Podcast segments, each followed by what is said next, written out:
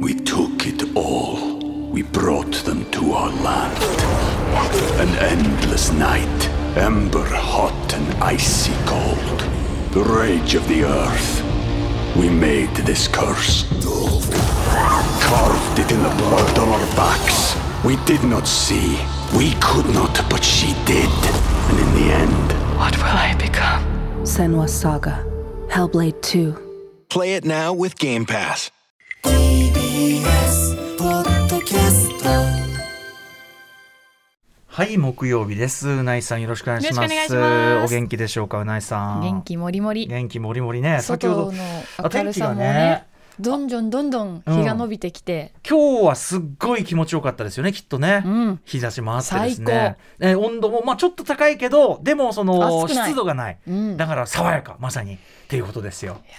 最高の季節。一番いい季節ですうね、ん、まあそんなの一瞬ですけどね。うん。ほっていうかもう今日ぐらいしかないと思いますけどね、もうね。あとはもう下り坂です。下り坂。我々の人生下り坂ということでね。気温は上がって湿度も上がって、はい、今日すば今日の素晴らしい一日、今日人生ベストな一日として皆さん覚えていただきたい一瞬一瞬大切に生きていかうなきゃなってそのベストな一日の大切な3時間をここに浪費していただくというね、そういう予定になっておりますもう日が暮れておりますので、うん、まあね、ここからはラジオで。はい。ここからはもう、もう地獄一直線といったところでございましてね。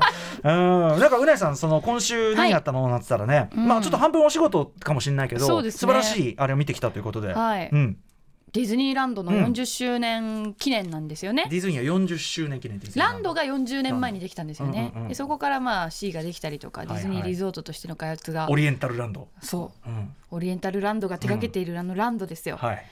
でこの1年間来年の3月31日まで40周年イベントやるんですけど、うんうんもう各局うん、本当にいろんな方がそりゃそうだね。取材してロケしてレポーターだらけ。中継してうんうんうん。やってるんですけど、うんうんうん。もうじゃあ宮北なんてもう方もいるかもしれないテレビ見てたら、まあねいつもいつももうみんなやってて、うんはいはい。でもね行ってみるとね、はい。感動します。感動した。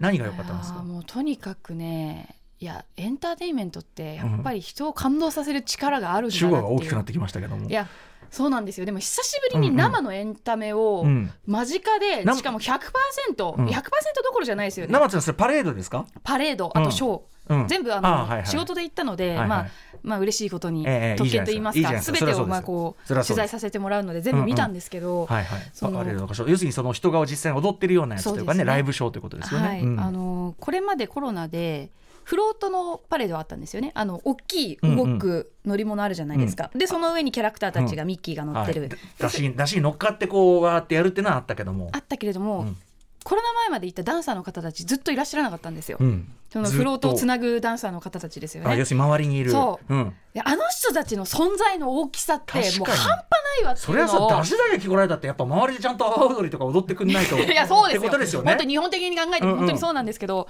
もうなんか100%のまず状態に戻った、うんかつ久しぶりにやっぱりその我々お客さんの前で踊れる、ええで表情で気持ちを伝えられる、はい。っていう喜びをもう全員から感じて、でその我々お客もうん。久しぶりに100%のディズニーのパワーを見させてもらって、はい。もうなんかもうゆもうなんだろう、うん。全員同じ気持ちになる空間だまあ、ったんですよね。幹部ああやっぱりああやっぱりこれだからあの音楽ライブの状況も今そういうのもあって声出し会議みたいになった時にやっぱりそのお互いそのお客様もそうだし、うん。やってるこっち側も、う。んあこれだこれだみたいな。感極まっちゃいまいせんか？や本当に。でそのまさにそのあエネルギーをお互い与え合っていたんだなということをお互い気づくみたいな。やっぱライブいいよね。これはだから音楽ライブであちこち昨日あのホームカミングス、ん。ライブコーナー出ていただいて畳野さんがね畳の彩香さんがやっぱ同じようなこと言ってて。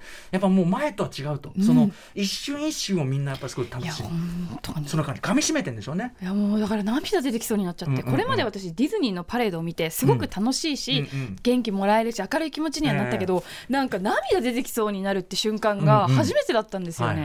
それぐらいやっぱりこう制限されてた中で全てのものを与えてもらえる喜びっうん。ていうのをかみしめて、うんうん。だから絶対に行った方がいいです。今ね。今。だからこれさすごいあのーすごい冷や水をぶっかけるようなこと言うそう。言えばさ、はい。この例えばライブでね今こういう感激の時間とかね、今ディズニーランドで。まあそれもいずれ慣れがそうなんですよ必ず人間というのは慣れる。必ずやってくる。必ず訪れる慣れ、いやおかえりね。いや幸せやっぱライブ最高なんていうのもう数ヶ月ぐらいはいなんだよ。あ金返せそこまでそこまでいけたらもうやめてほしい。です来ないでほしいってレベルですけどもねまあまあまあだからそうだね。だから今その特別なその喜び感っていうのはやっぱこの時期ならではかもしれませんこのエモさはうん。きっと今しか感じられない可能性もあるので、うんうん。ぜひうん。ライブでもそうだしイベントでもそうだし、さあ今だからそういう意味ではね皆さんももちろん勝手に想してるけど、うん。なんていうそういうこうあの特に生エンターテインメント、うん。生パフォーマンス、うん。こう解禁日和と言いましょうか、うん。あるやもしれませんねこれね。うん。でしかもその時の一瞬の思い出って一生心に残るじゃないですか、うんうんうん。それが以降どれだけ慣れたとしても、はいはい。やっぱりその思い出が絶対に残ってるから、うんうんうん。やっぱ常になんだろうなこう忘れないというか、うんうん。それだけ一度上がったものって、はい。気持ちが気持ちを高めてくれたエンタメコンテンツって、ええええはい。もうなんだろう下がらないじゃないですか、うんうんうん。だからやっぱりこう今この瞬間、うんぜひ大好きなものはいや本当そう思いますよ。摂取した方がいいなこの間僕らだからライムスターで仙台ラビット言いましたよ、お客さんに「あんた方ね」と。そのコロナでこうやって今ありがたいってなってるでしょうと。俺らだっていつまでもこんな声出て体動くわけじゃないんだぞと、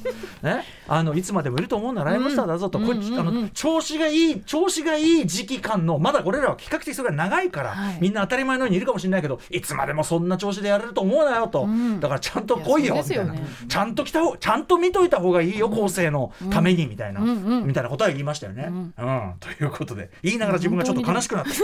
ございましたけどね。本当にそうですよね、うん。見られるうちに本当です本当です。味わっておかないこれ我々にのみならずもうすべてのね、あのいずれ行こうっていうんだったらもう今行きなさいということかもしれませんね。ね。さあというあたりで。あのーまあそれで実際に行きましたみたいなねまたあのいろんなメールも来てたりするんで、えーちょっと後ほどご紹介したいと思います。アフターシックスジャンクション After Six Junction. 4月27日木曜日時刻は今6時6分です。ラジオドッキの方もラジコドッキの方もこんばんは。TBS ラジオキーステーションにお送りしているカルチャーキュレーションプログラムアフターシックスジャンクション通称アトロック。パーソナリティは私ラップグループライムスターのラッパー歌丸です。そして木曜パートナー TBS アナウンサーのうないりさです。今ね、はい。その後のディズニーランド、まあ、オリエンタルランドのうんなんていうの方針として、はい。とはいえその要するにあれですよね。コロナ禍であの人数制限というか、うん。チケット事前予約とか美術館とかもそうですけど、はい。でやっぱなんだかんだでそのなんていうか良さっていうか、うん。あのゆっくり見れるっていうかぎゅうぎゅうじゃないみたいな。並ばなくてそうね。乗乗れる、はい。好きなもの食べられる、うん、本当に好きな人が頑張って撮った人がやっぱりいい思いする、うん。はい。でなんかその良さを残したシフトにするんですもんね。ね。そうなんですよ。あのオリエンタルランドというかディズニー40周年の、その紹介で私白帯でいろいろ調べたんですよ、ええ白帯のプレゼンにおいて。そのうん。オリエンタルランドがどんなし仕組み手が、うん。この今後手がけていくのかって、でもともとディズニーってちょっと正確な数字忘れちゃったんであのふわっと言いますけど、え一時期すごくうん。顧客満足度調査うんで、うんこれまでトップ3にほぼ入ってたのに、一気に下がった時期があったんですよ、へー10何位とかになっちゃった時があって。でそこは結局やっぱりお客さんを入れるだけ入れちゃってた、ある程度本当に入れすぎた時には制限をかけてましたけど、まあ、3000年間来場来園者数が3000万を超えるとか、その時にぐぐっとやっぱり下がっちゃったんですよ。でコロナではい確か初期は5000人とかまで制限してたんですけど、その時の顧客顧客満足度調査がめちゃくちゃ高かったらしくってやっぱりその私自身も混んでるそういうテーマパークに行った時に、まず普通のご飯食べるのに最低うんうん。30分並ぶ、うんうん。アトラクション乗るのに3時間並ぶ いくら雰囲気が楽しくっても、ええまあ楽しいとは言い難いよねなんでホットドッグ1個買うだけにうん30分も待つんだってちょっと思ったりもするじゃないですか、でそれがどうしてもトータルの満足度に影響しちゃうというか間違いない。でそう思ってらっしゃる方ってきっとたくさんいて人情です。よその中並ばずに乗れ,、乗れて、うん。買えて食べられて。適度もね要するに集客というかねその環境やっぱり最高に楽しめるじゃないですか。これだからこれも音楽ライブに通じるかもしれない、うんうん。やっぱりキャパに対して、うん。昔は牛詰めもちろん牛詰めの良さもあるけど、うん。でもやっぱりこう見やすい環境であることの良さってもあるもんね、そうですよね。だからすごいね。だからトータルの儲けよりも個々のお客の顧客満足度っていうところでちゃんとブランドを保つ、はい。これはやっぱクレバーだよね本当にね。でそこからやっぱりい教訓を得て、うん。オリエンタルランドは去年の方針として2024年の来園者数年間来園者数を2600万人まで抑えると、うんうん入れようと思えば3000万とか来るのに抑えるっていうふうにもう決めてるんですよ、これはもうある程度の顧客満足度を絶対に確保するっていう、オリエンタルランドの方針で。いやだから頭いいようね、ん。うん。でもそうすることでやっぱりこうファミリーで来て全員が楽しめてその子供たちがさらに自分の子供を連れて行こうって思ったりとか、やっぱそういうつながりうんを紡いでいくのにおいてもやっぱり大事ですよね。ブランドがだんだん低下しちゃうもんね、んうん。行ったら散々な目にあったよ、うんばっかりさこう思い出として語られるようになっちゃったら、いや行ったら結構見やすくてやっぱりみたいな。私一回だけハロウィンの時期にはい。日曜日に行った時があって、午前中に行ったんですけど、うん。もう午後3時で帰りましたあもうあまりきつくて。あまりにも混んで要するにて1個あたり並んでも3時間とかじゃ何にも楽ししめんと思っうんうんうんうんてさすがにしびれを切らしてすぐ帰っちゃった時があったんですよ、はいはい。でも多分その時が本当に入れてた時期で。そのマックスの時だよね。あの待ってる時間もね、一斉のほいとか言ってね、疾病とかやってるんだからさ。限界あるんですよね。そう。もう手がパンパンだよもう。もうしもう手痛いからビンタにしようぜっていう時期ありましたからね。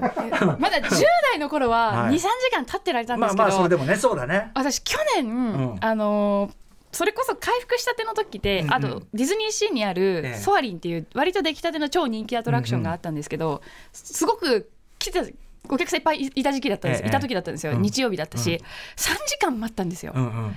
もうね腰痛くなっちゃって。楽しむところじもうゃないよね。10代ならた立って待て待てたけどもうそりゃそうだ。30代に3時間経ってますら無理だみたいな。で始まったらもう一瞬だもんねそりゃそうだよな。そういう方針は素敵だなっいやだからとてもさすがだよね。だから、だからやっぱ王者の貫禄っていうか、うん感じだよねやっぱそこはね、いそうですね。ああいやいやでもあの私も話聞いてたらなんかすごく行きたいまあ今は混んでるでしょうけども、うん。でもはい。平日は本当に、あのロケ自体平日に行きまして、あはいはいあでそのロケがですね日曜日のアッコにお任せで放送しますのでぜひぜひお時間ある方はご覧いただけたらと思います。ます。はい。はい、はい、ありがとうございます。そんな感じでございます。ちょっとお手洗いもご紹介しようかな。僕ね、はいちょうど昨日、あのクリスチャンディオール店に行ってきましたというチケットを、まあな、すごく取れないんですけど、はい。予約取って行った。で、やっぱりすごく、それこそアトラクション的な良さがあるという感じで、あれも入れたい放題入れてたら、まあ、あえてこう、ちょっと通路を狭く設定したりするともあるんで、うん。あの、十分人はいっぱいいましたけど、はい。あれ牛詰めだったらとてもじゃないけど、楽しいところじゃない。だからやっぱりある程度人はいるけど、人は流れもするという、やっぱバランスちゃんとまあ、チケット制にすることで、美術展のチケット制は正直僕は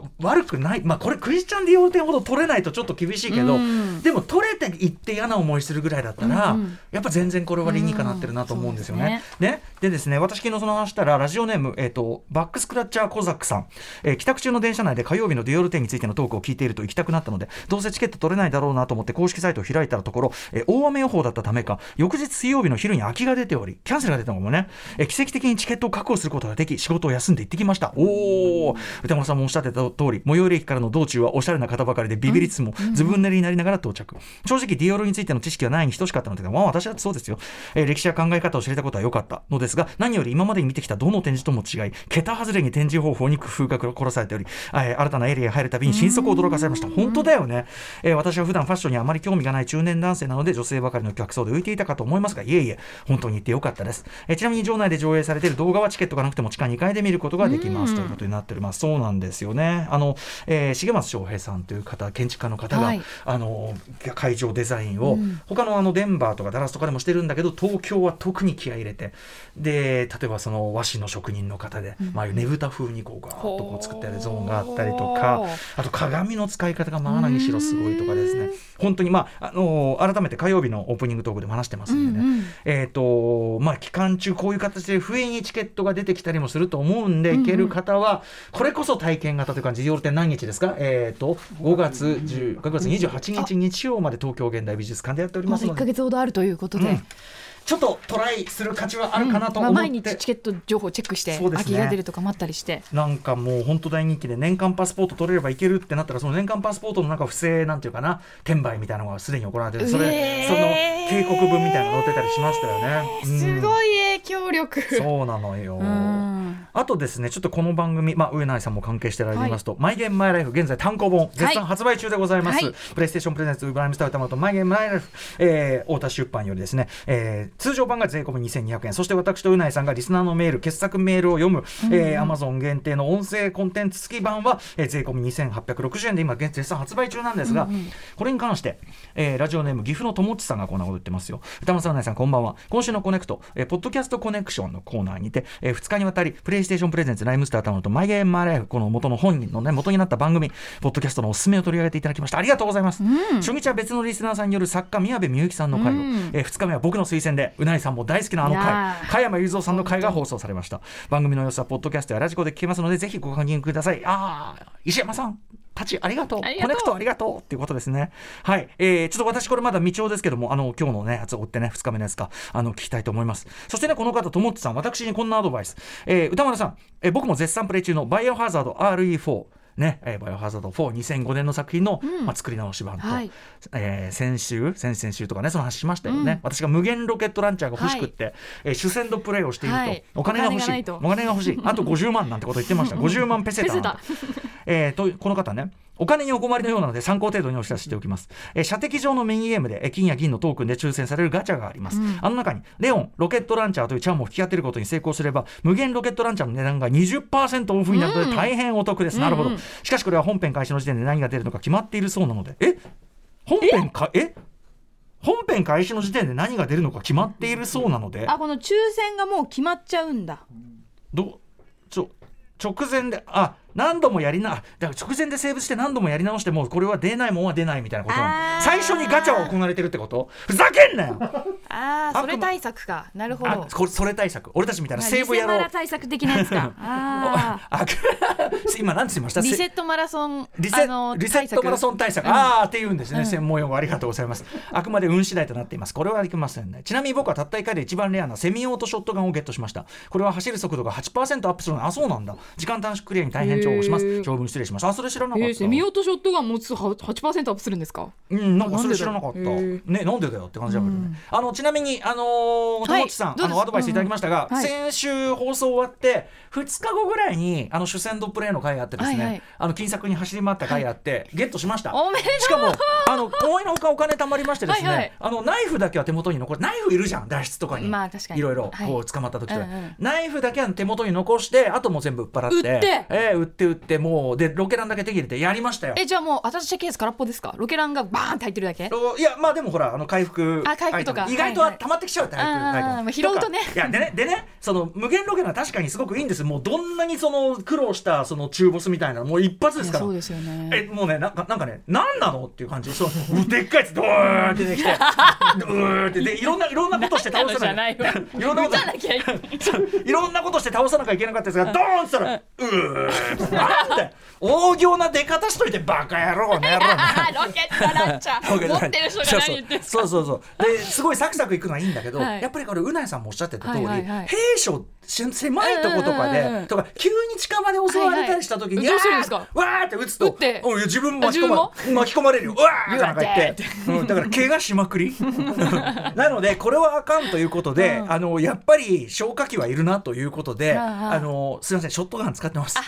ええ何かあった時のショはいでもちゃんとだからやっぱ無限ロケなんですから、楽々進めるうちにお金も十分貯まってきましてね、うんうんあこれはやっぱり先行投資、これは良かったな。価値ある先行投資だったな。ちなみになんかなんとかプレイでうまくいくとあのはい。はいアシュレイっていうねあのはい。助けた女の子、はい。昨日後ろではあはあはあはいはい。言いやがって。息の息の荒いアシュレイはい。5メートル走ったはあはあやがって。運動不足。運動不足。運動不足のじね なんかそ大統領の娘。金持ちの娘がなんて思ってたんだけど なんか彼女になんか鎧みたいなの着せることができるんですね、で鎧着せるとやつノーダメージになるんだって、あいつほらすぐ座り込むじゃん、はい。うーっつって、うん。しかも座り込んでこう助けてる間さあのダメージ受けない仕様だから不思議なことやる。周りにこうさゾンビいっぱいのにさゾンビその瞬間待ってくれてるのよ確かに。うんとだからあねのおとりにすることできますよねもおとあそうだね、おいお前あっち行って言っとけ。で ロケットランチャー。バーっち行っとけいいいね。やりたいね。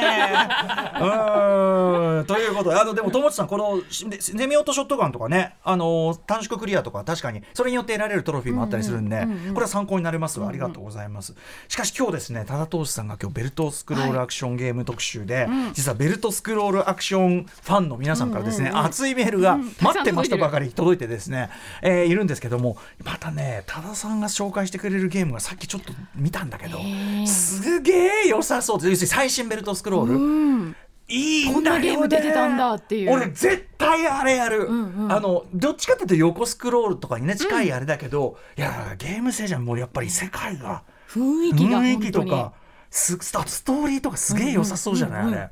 ちょっと私もうそれ見せられちゃったんでもう無限ロケラン的に虚しいですねやっぱね皆さん。あの虚しいものですよ、やたらと力で押しまくるっていうのはねはい。もうだって打ったら誰もいなくなってますもんね。そうだね。ステージはガラーンとしてますよね。ガラーンとしてそのアイテムだけがポツンうんポツンと浮いてね。でもう僕はアイテムいらないのにね。もういらないのに。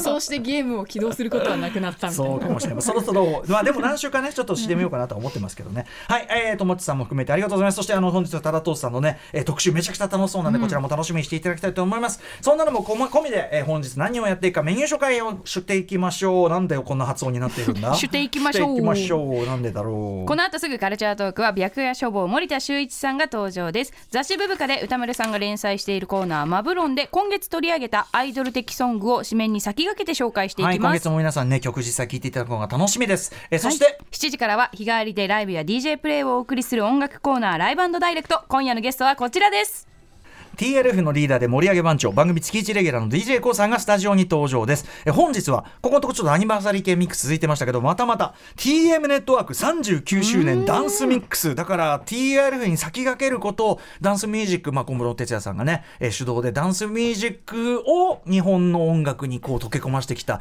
本当に先駆けですよね。TM ネットワーク39周年ダンスミックスを披露していただきます。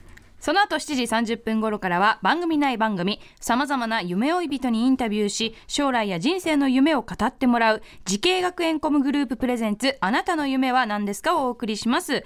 今日のゲストはスポーツトレーナーをしている斉藤大成さんとなっています、はい。その後7時40分頃からは新概念提唱型投稿コーナー A じゃないか。ちょっと恥ずかしい趣味や好きなものなど皆さんから届いた告白メールを我々が A じゃないかと肯定していきますさらに8時台の特集コーナービヨンドザカルチャーはこちら。ファイナルファイトゴールデンアックスミュータント・タートルズに国を組む。ゲームセンター時代の花形ジャンルだったベルトスクロールアクションゲームが今再び熱いのだ特集さあ先ほどもちらりと話しましたが横長のベルト状のフィールドを進みながら次々と現れる敵をぶっ飛ばしたり撃ち殺したりして進むアクションゲーム。その形式をベルトスクロールアクションと呼ぶそうです。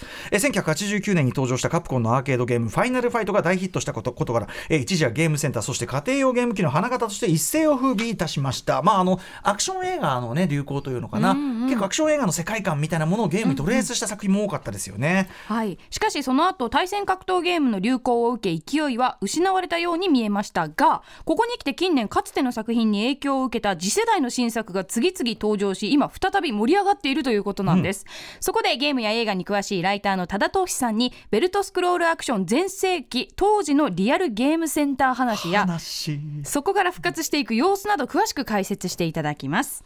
番組では皆様からのリアルタイムな感想ツッコミをお待ちしております。メールアドレスは歌丸 tbs.co.jp 歌丸アットマーク tbs.co.jp まで送ってください読まれた方全員に番組ステッカーを差し上げますまた番組では Twitter、LINE、Instagram やっておりますのでぜひフォローしてくださいさらに Apple、Amazon、Spotify などのポッドキャストサービスで過去の放送も配信していますそれではアフターシックスジャンクション行ってみよう After Six Junction.